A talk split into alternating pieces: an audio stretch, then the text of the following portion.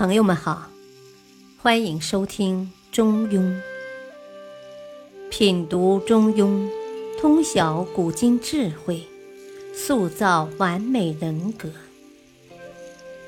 原著：战国子思，播讲：汉乐。第十一章：尊道不见，知而不悔。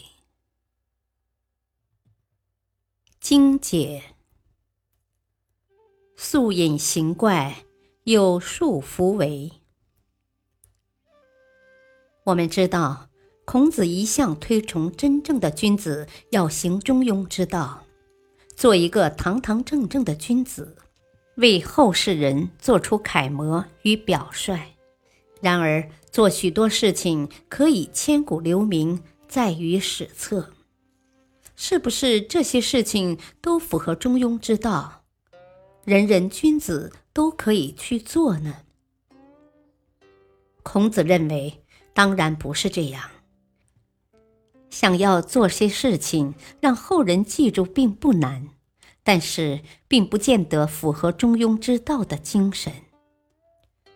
孔子说：“素隐行怪，后世有数焉。”无弗为之矣。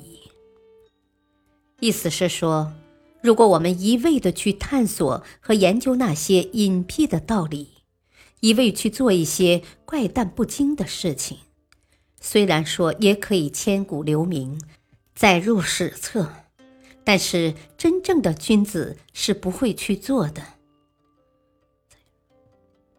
在这里，孔子做了一个很明确的区分和定义。那就是君子要做些光明正大、光明磊落的事情，而不去做那些投机取巧、哗众取宠的低级层次的事情。他想告诉我们的是，真正的君子当然就应该去奉行中庸之道，但绝不是去做些行为荒诞、欺世盗名的事情，不是去钻研一些隐僻无用的假学问。这样只能误入歧途，和中庸之道背道而驰，结果离这些大道越来越远。孔子认为，好出风头的人不懂得什么叫做不偏不倚，持之中庸；好走极端之徒更不明白什么叫做恰到好处，无过之而无不及。那些大胆妄为的人，也不懂得过犹不及的道理，而这些行为都是不符合中庸之道的，是跟中庸思想截然对立的。所以，做这些事情的人肯定不是真正的君子，因为真正的君子绝对不会去做这些违背中庸思想的事情。这些事情也是他们所不耻的。宋代的赵普曾经说过：“治理天下不需要别的大道，半部《论语》就够了。”由此看来，《论语》中应该也包藏着丰富而深刻的智慧，而事实的确如此。《论语》的智慧有些和中庸思想是一致的。他们其实都是孔子给予我们的一种恩泽。《论语》中的“子不语怪，利、乱、神”是什么意思呢？就是说，孔子绝对不去和别人谈论，也不会去教导学生关于怪诞、蛮横、悖乱、鬼神这些不符合中庸思想的东西。在孔子看来，这些东西对正统的大道是有害的。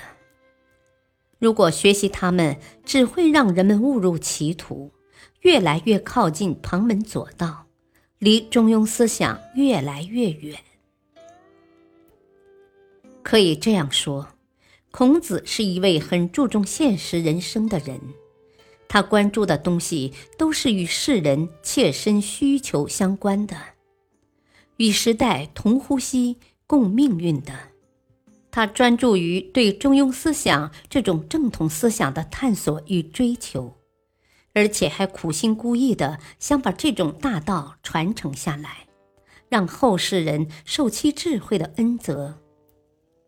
因此，孔子的一番良苦用心，我们一定要用心体会，然后要身体力行中庸之道，把它作为我们的智慧源泉和行为法则。中庸思想要求秉持中庸，不偏不倚。古代的圣贤君子也力图做到这一点，他们不会去做一些欺世盗名、哗众取宠之举，也不会为了一时的热闹和个人的功利，别有用心的对自己进行炒作。他们只会以自己的行动去证明自己的人格。彰显自己的品格和人生境界。在道可行的时代，他们会成事而济天下苍生；而在道不可行的时候，他们也不会随波逐流，仍然会坚守自己心中的一种原则和思想境界，不会随之而改变，做到穷则独善其身，达则兼济天下。然而，今天的情形已经不同于那个遥远的时代。由于时代的变化、社会风气的转变，现实社会中的人们变得越来越浮躁，他们的心灵越来越麻木，也越来越耐不住寂寞。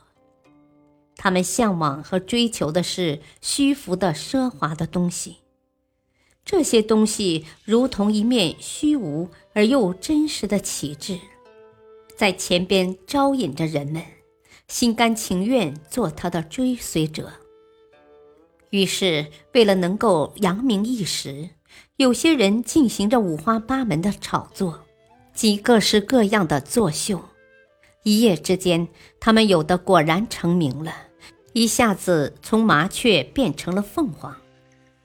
然而，在一阵喧闹的浮光掠影之后，那些空虚的泡沫又破灭了，什么东西也没有剩下，有的只是失望和茫然之感。感谢收听，再会。